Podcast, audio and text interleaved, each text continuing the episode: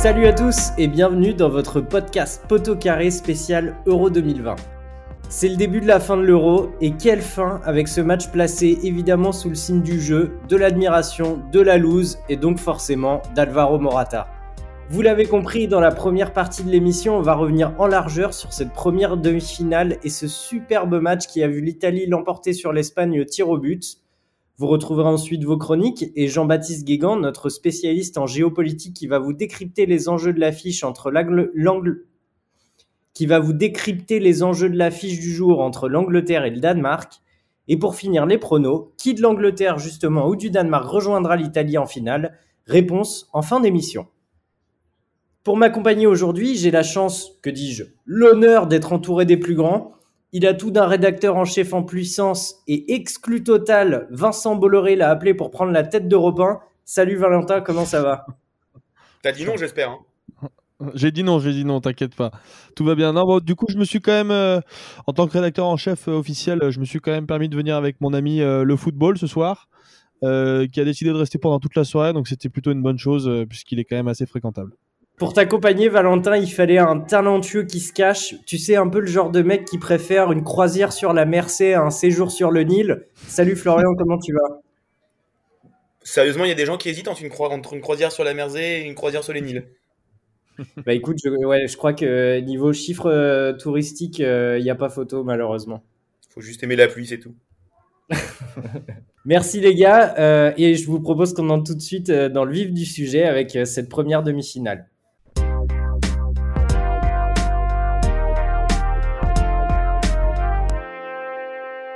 Italie-Espagne, que dire, match euh, magnifique, on a tout eu. L'Italie qui subit mais mène. Morata qui rate tout depuis le début de l'Euro, qui rentre, qui marque, mais qui rate son péno. Des stats euh, assez sidérantes, on est à 70-30 en possession pour l'Espagne, 805 passes réussies contre 287, 1900 tentés pour l'Espagne à 2, et pourtant c'est bien l'Italie qui verra la finale de cet Euro, Valentin. Euh, oui, oui, bah, le résultat est cruel pour les Espagnols, surtout euh, étant donné euh, la mise en place tactique qu'avait mis en place Luis Enrique, qui avait quasiment tout bon du début jusqu'à la fin. il avait extrêmement bien travaillé ce match. D'ailleurs, il avait mis un petit tweet qui m'avait fait marrer hier où il était justement en train d'analyser les matchs de l'Italie. Et il avait très très bien contenu l'Italie, notamment sur son point fort qui était le milieu de terrain, notamment en bloquant Jorginho avec Pedri. Bon, c'est forcément plus facile de bloquer un milieu de terrain euh, d'une telle qualité avec, euh, avec des joueurs comme Pedri, Busquets et Coquet. Pour info, Pedri, euh, au-delà de son match exceptionnel, je crois qu'à la 110e minute, il avait couru 14,5 km, donc il doit finir aux alentours des 15 km. Ouais. Donc une performance XXL quoi, pour un gamin de 18 ans dont on, dont on va se régaler, je pense, dans les prochaines années. Mais euh, ouais, la, mise en place tactique de Luis Enrique était assez exceptionnelle. Mais l'Italie, euh, l'Italie, que dire, bah, fait preuve d'un cœur euh, assez incroyable et pour aller chercher, pour aller chercher ce but, puis les prolongations et, au final les tirs au but. Moi, je vous avoue, les gars, j'ai pris des notes pendant ce match et au moment de l'ouverture du score italienne sur le but de Chiesa, j'ai noté, putain, le foot, c'est vraiment dégueulasse. Tant l'Espagne semblait en maîtrise. Florian, euh, comment tu as perçu, perçu ce, match et euh, cette victoire italienne?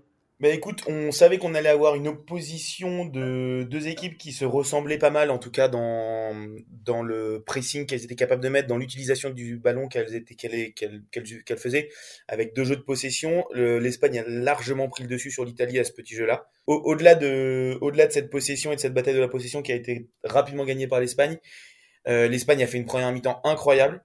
Euh, en termes de distance parcourue aussi, ça a été un match d'une énorme intensité. Alors certes, il y a eu 120 minutes, mais on est euh, plus de 145 km pour les Italiens et 142 km pour les Espagnols, avec des joueurs qui, cavalent plus, plus, plus, de 14 km pour certains.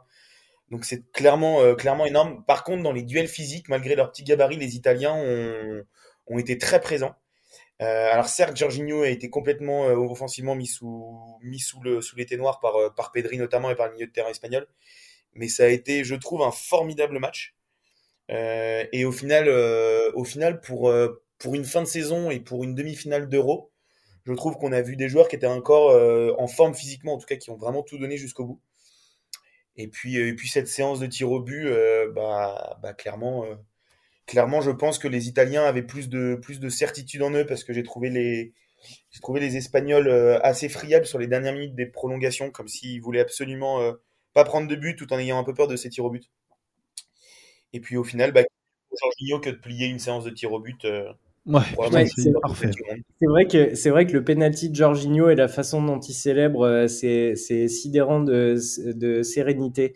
Euh, en plus de tout ça, euh, Val, je sais pas si tu es d'accord avec moi, mais ça faisait un peu euh, match année 2010 avec vraiment deux blocs qui, bah, au début du match, essayent de prendre la possession. Finalement, l'Italie qui accepte d'être dominée on n'était pas sur un match un peu moderne, style un Liverpool-Dortmund ou même, euh, même euh, un Chelsea. Alors, moi, je suis pas complètement d'accord avec ça. Je trouve que justement, c'est un match très très moderne, notamment dans le pressing, dans les projections vers l'avant, dans la façon de jouer le jeu de possession, etc.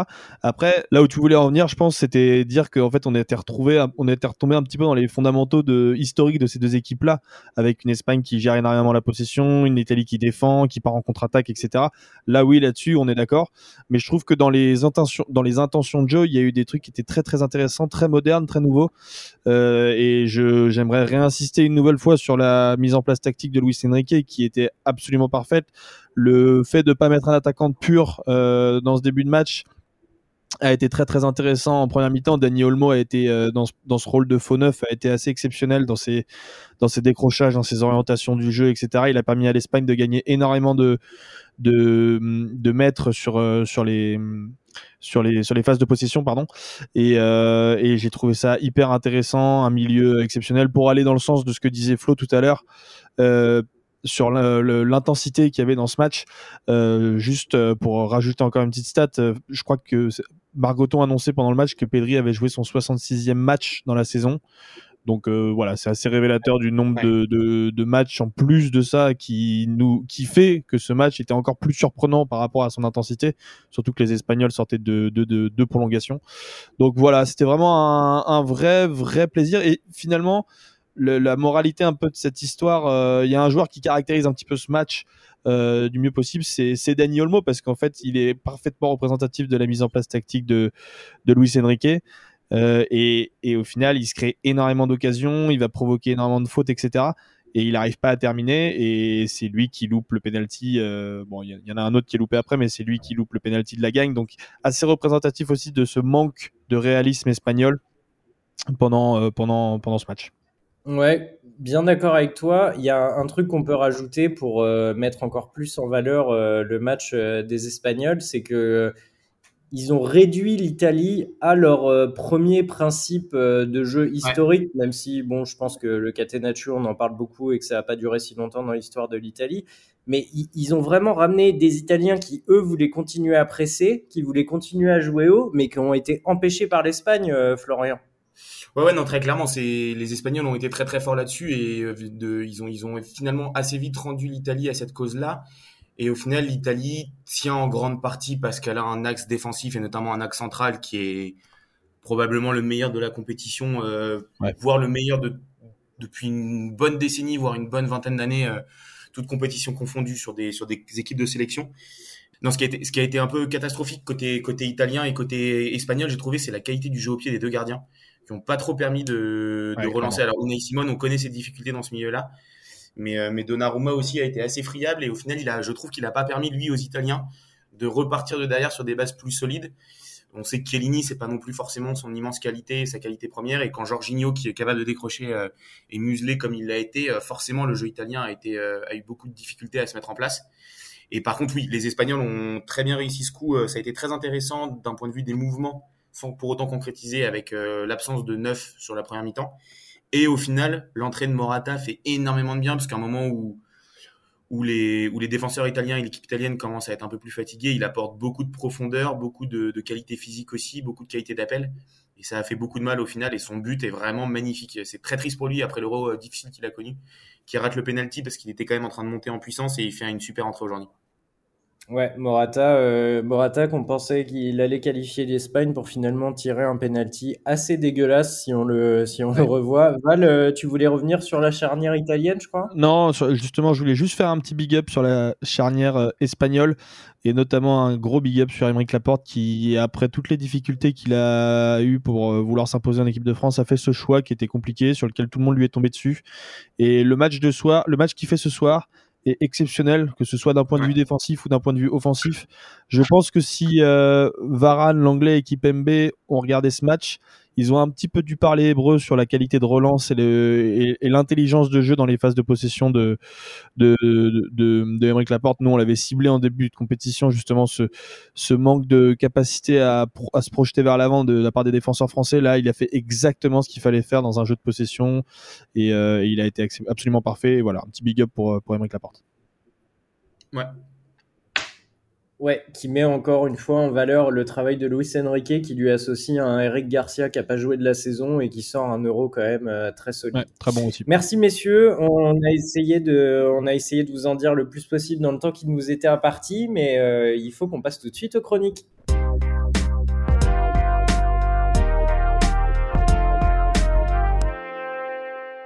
Angleterre-Danemark, duel euh, monarchique et anti-euro, mais surtout un match qui promet entre un Danemark qui a conquis l'Europe par son jeu et une Angleterre favorite qui monte en puissance de match en match.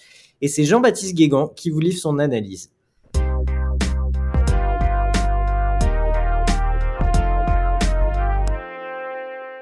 Après cette, euh, Italie-Espagne, place au, à la deuxième demi-finale aujourd'hui, Danemark-Angleterre, enfin Angleterre-Danemark plutôt, puisque la demi-finale se joue évidemment à Wembley.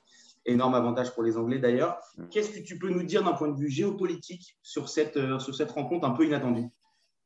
Bah, Cette rencontre euh, inattendue, euh, c'est finalement. J'ai pas envie de dire le résultat du Brexit parce que ce serait excessif et maladroit. C'est une Angleterre qui a retrouvé une finalement de la chance, euh, qui a retrouvé un groupe, qui a réussi pour une fois à faire avec euh, ce qu'elle avait sous la main, ce qui a été rare. Ça a été compliqué pour elle, hein, ça n'a pas été si simple, pourtant elle était très avantagée. Face à une équipe du Danemark objectivement en mission. La mission, elle s'appelle Eriksen. Euh, dans un contexte où ils vont jouer une nouvelle fois dans un pays particulier, hein, puisqu'ils jouent en Angleterre, là où l'équipe nationale anglaise a finalement son bastion, qui est Wembley. Donc il va y avoir de la pression du côté des Anglais. Euh, l'équipe du Danemark a beaucoup à faire. Elle représente aussi cette Europe euh, qui a très bien géré le Covid, qui économiquement euh, s'en sort, qui a été capable de, elle, tirer profit de l'Union européenne, là où l'Angleterre a dû s'en séparer. Finalement, ce match, c'est un peu le match des extrêmes, hein. c'est-à-dire que c'est un peu le match de ce que l'Union européenne peut offrir de meilleur et de pire, puisque l'Angleterre l'a quitté. Euh, après, euh, si euh, on revient sur, sur ce scandale, parce qu'il n'y a pas d'autre mot, hein, d'une Angleterre qui joue à domicile, il y a beaucoup à dire. Exactement. Alors, tu nous, expliquais un peu les divergences, et notamment sur la, sur la construction européenne et l'Union européenne entre Danois et, Anglais. Mine de rien, si on prend d'un point de vue, d'un œil un peu plus global, il y a aussi des points communs. Ce sont deux monarchies. Alors certes, les Anglais ont quitté euh, l'Union européenne, mais ce sont deux, pays qui ont toujours refusé l'euro, avec la Ligue d'un côté et la couronne danoise. Et au-delà de ça, moi, je le vois aussi sous un angle. Ces quatre demi-finales, et notamment cette deuxième, montrent finalement un peu euh, la meilleure phase de l'Europe. Alors, pas forcément de l'Union européenne, mais du continent européen, avec des mmh. pays qui ont des valeurs plutôt ouvertes, euh, qui sont par exemple sur les problèmes qu'on a. Le... Tout dépend de Boris Johnson. Mais mais disons que ces deux pays qui n'hésitent pas, en tout cas, euh, pour les causes LGBT ou pour le racisme, à mettre un genou au sol ou en tout cas à, défendre, euh, ces discriminations, enfin, à aller à l'encontre justement de ces discriminations, là où chez les pays de l'Est, c'est moins présent. Donc, est-ce que cet euro, au final, d'un point de vue footballistique et géopolitique, c'est pas une petite victoire de ces pays-là et de cette vision de l'Europe? Alors c'est vrai qu'on n'a pas de régime populiste euh, en mi-finale, on n'a pas finalement d'État qui soit clivant. Hein. Si la Hongrie était passée, ça aurait été compliqué. L'Ukraine s'est fait. Euh, la Turquie, la Russie, euh, même finalement l'Ukraine. Hein, euh, je pense que ça aurait été très compliqué et la Russie s'en serait servie. là, voir effectivement le Danemark, hein, qui est un pionnier du point de vue environnemental, qui est l'un de ceux qui va offrir le meilleur niveau de vie avec les pays scandinaves dans cette région qu'est l'Europe, effectivement, ça donne envie. Il suffit d'aller à Copenhague pour comprendre finalement tout ce que le Danemark a à offrir comme modèle. Alors, de l'autre côté, on a effectivement euh, une autre monarchie avec un système social beaucoup plus marqué par la diversité, euh, beaucoup plus euh, inclusif. Maintenant, il ne faut pas non plus oublier les points négatifs. Hein. Cette Angleterre, certes, elle a été inclusive, elle a été une pionnière de toutes les avec l'Allemagne et les pays comme le Danemark, mais aujourd'hui, elle se referme. Le Danemark a connu la même chose et on est face à des acteurs qui aujourd'hui euh, sont euh, certes euh, une facette parmi les plus intéressantes de ce que l'Europe a à offrir au monde. Et alors, j'imagine que tu voulais aussi nous dire un dernier mot sur ce qui se passe, l'attribution de cette, cet euro éclaté dans toute l'Europe, alors qu'au final, l'Angleterre aura joué la quasi-totalité de ses matchs à Wembley. Est-ce que tu as un petit mot sur l'UFA par rapport à ça? Quand on regarde l'UFA, on se demande si cet euro, finalement, ce n'est pas un euro qui a eu lieu en Angleterre. Parce que si vous êtes euh, une équipe anglaise, euh, c'est un euro euh, qui s'est joué à domicile. et ça a contribué à la réussite anglaise. Alors oui, ils étaient forts, oui, c'est une belle équipe, oui, ils ont progressé de match en match et ils ont toujours été intéressants avec Southgate, hein, quoi qu'on en dise. Maintenant, la principale inégalité, c'est justement celle-là. C'est que si la France, par exemple, avait joué juste trois matchs à domicile ou comme l'Allemagne, simplement deux, ben, on serait sûrement allé plus loin. Euh, il n'y aurait probablement pas eu euh, le trou d'air face aux Suisses. On aurait probablement eu une autre pression. Et puis surtout, euh, ce qui m'agace avec l'UEFA, c'est que non seulement elle savait pertinemment ce qu'elle faisait en privilégiant l'Angleterre, en sachant pertinemment qu'elle irait loin et en finalement lui promettant d'aller en finale à domicile, mais elle savait aussi qu'en le faisant, elle jouait la carte de l'épidémie. Là, on a les premiers chiffres épidémiques qui tombent, c'est une catastrophe. Et donc, le variant Delta, dont l'épicentre est en Angleterre, euh, se retrouve à devoir accueillir deux demi-finales et une finale. Et c'est là le scandale. C'est-à-dire que l'UEFA, encore une fois, a fait montre d'une, si on est gentil, euh, d'une absence euh, d'adaptation et de capacité à envisager le pire. Si on est beaucoup plus critique, on est face ici à une forme d'incompétence qui confine à la volonté de ne rien voir et qui inscrit l'UEFA face à des responsabilités qu'elle va devoir assumer après l'euro. Parce que là, on est parti pour refermer l'Europe en août. Hein et qui dépasseront effectivement largement le quai du foot, sans parler du, petit week-end romain qu'on a laissé aux supporters anglais. C'est pour ça qu'on attend tous que le Danemark euh, finisse son aventure. Euh, je pense que beaucoup en Europe signeraient pour un Italie-Danemark en finale à Wembley.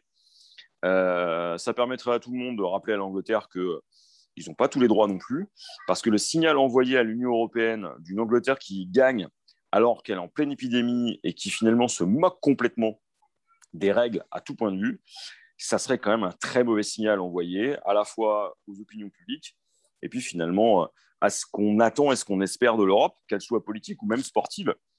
Euh, souvenons-nous de la Première Ligue qui a offert aussi beaucoup de membres de candidats à la Super League. On peut véritablement s'interroger sur l'avenir du foot si c'est euh, la sélection des Three Lions qui l'emporte euh, en finale.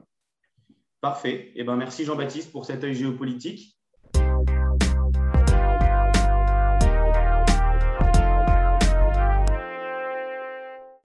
Merci à Jean-Baptiste Guégan. On parlait du Danemark juste avant et pour tout vous avouer, on a très peur chez Potocaré qu'il se fasse euh, sortir aujourd'hui par les Anglais tant on les aime. Et Florian, tu as voulu assurer le coup et leur rendre un, bel hommage.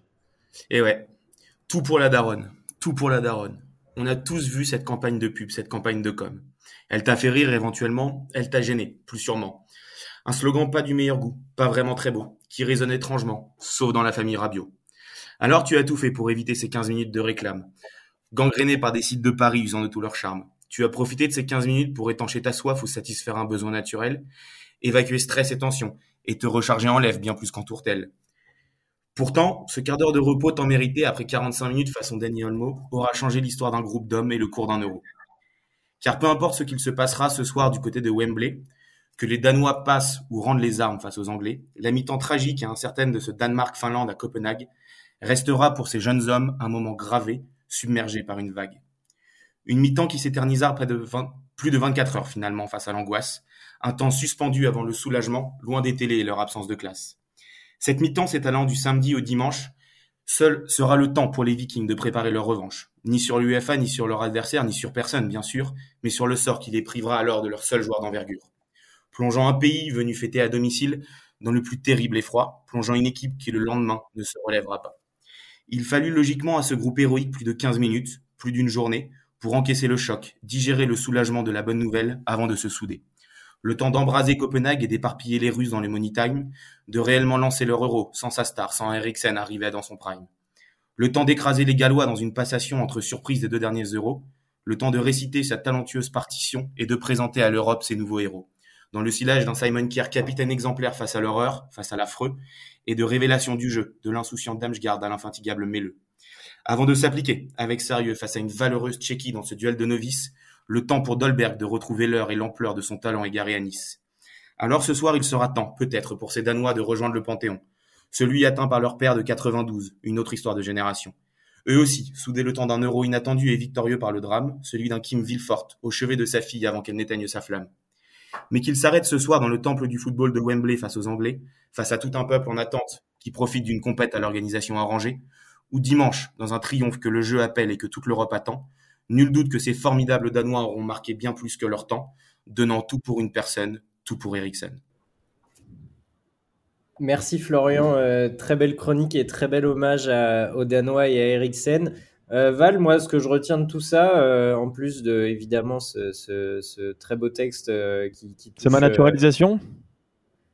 Alors, pas ça, mais surtout le fait qu'on a tous envie de voir les Danois taper les Anglais, en fait. Ah c'est surtout au-delà, en plus des Danois qui sont euh, magnifiques, etc., c'est surtout qu'on n'a pas du tout envie de voir les Anglais gagner dans cette compétition qui est arrangée pour qu'ils fassent six matchs à domicile, avec euh, zéro public étranger en plus.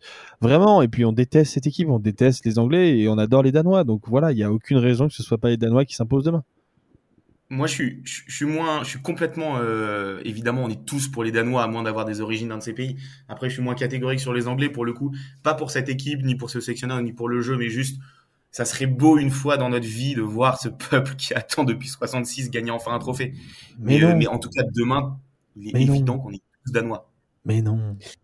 Mais est-ce que c'est pas aussi euh, ce qu'on adore, bah, déjà de les voir galérer comme ça, parce que ils braillent tellement ah alors qu'ils ont rien gagné. Ouais, mais on a déjà les Belges pour ça, on a déjà les Belges. Mais non, mais les Belges, moi, il faut juste un truc, il faut arrêter avec les Belges. Les Belges, on, avec toi, on les a juste, on les a juste battus, c'est tout. Je vois pas pourquoi on, on, est tous contre eux. Il y a un moment, les Italiens, ils nous ont volé une Coupe du Monde. Les Anglais, on adore se foutre de leur gueule. C'est bon, quoi, c'est fini. Moi, je m'en fous des Belges par rapport à ça. Juste arrêter avec les Italiens et les Anglais. Ils jouent bien, on est content, mais c'est tout, quoi. Je suis bien d'accord avec toi, Val, et je trouve que la meilleure vanne a été faite par les Belges quand ils ont demandé à rejouer le match euh, pour parodier la pétition trop pourrie qu'on a faite après le. bien sûr, bien sûr. Euh. Non, non, moi je suis un peu moins. Euh, tant que c'est pas les Allemands en fait au bout, ça me, Flo, rien ne me dérange. Flo, retourne faire tes petites croisières sur la Mersey là, et puis on en reparlera d'ici 5-6 ans, d'accord? Il y a un peu de ça, il y a un peu de ça. il a trop envie de voir Jordan Anderson gagner, il est pas du tout objectif ce garçon. Messieurs, merci. On passe tout de suite au prono.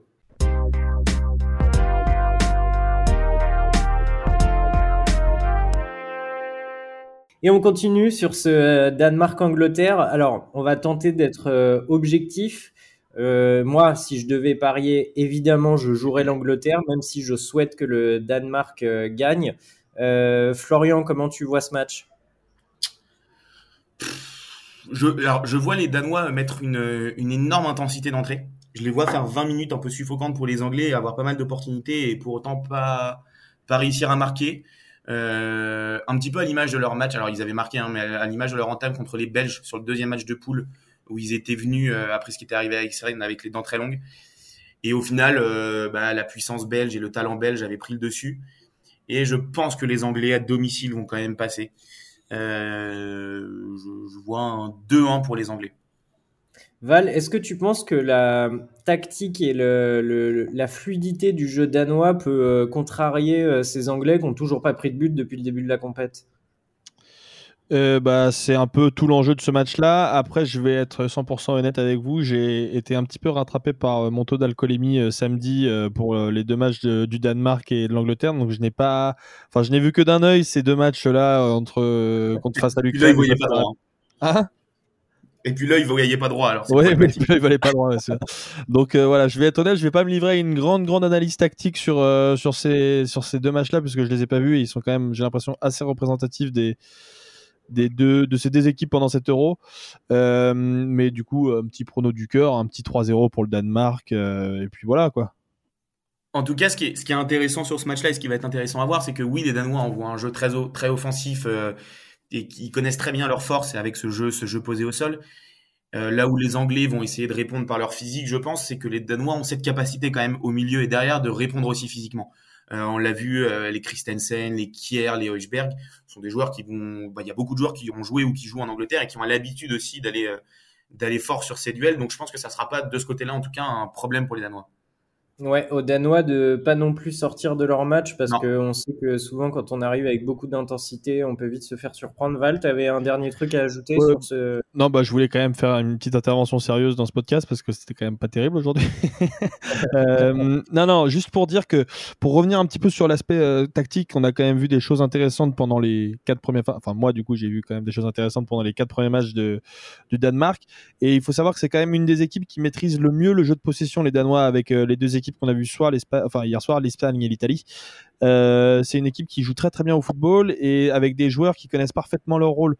Euh, l'entraîneur, alors j'arrive jamais à prononcer son nom, mais je crois que c'est Humland, Humland, ouais, bref, les, gens le reconnaîtront. Euh, c'est toi le rédacteur, c'est toi qui sais. Ouais. les, euh, bref, l'entraîneur danois euh, maîtrise très très bien son sujet là-dessus. Et c'est marrant parce qu'on parlait l'autre jour peut-être des entraîneurs de 7 euros, savoir quelles sont les équipes qui aient bénéficié d'un vrai vrai entraîneur avec des principes de jeu. Le Danemark en, est, en a un. Et, et c'est sûrement là-dessus qu'ils s'appuieront aussi demain pour, pour ce match contre l'Angleterre.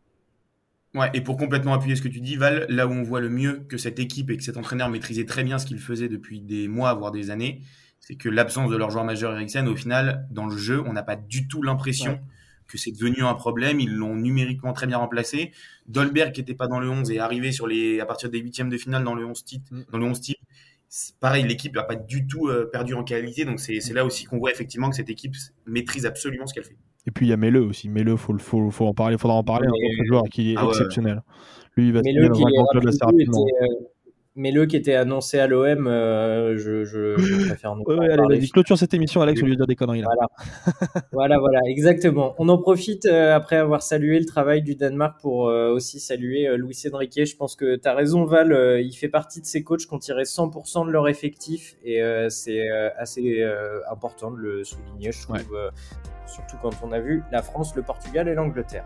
Merci messieurs, on se retrouve euh, évidemment demain pour euh, débriefer cette euh, demi-finale entre l'Angleterre et le Danemark. Avec plaisir. On vous souhaite à tous un très beau match et on a hâte de vous retrouver. Bonne journée. Ciao. À demain.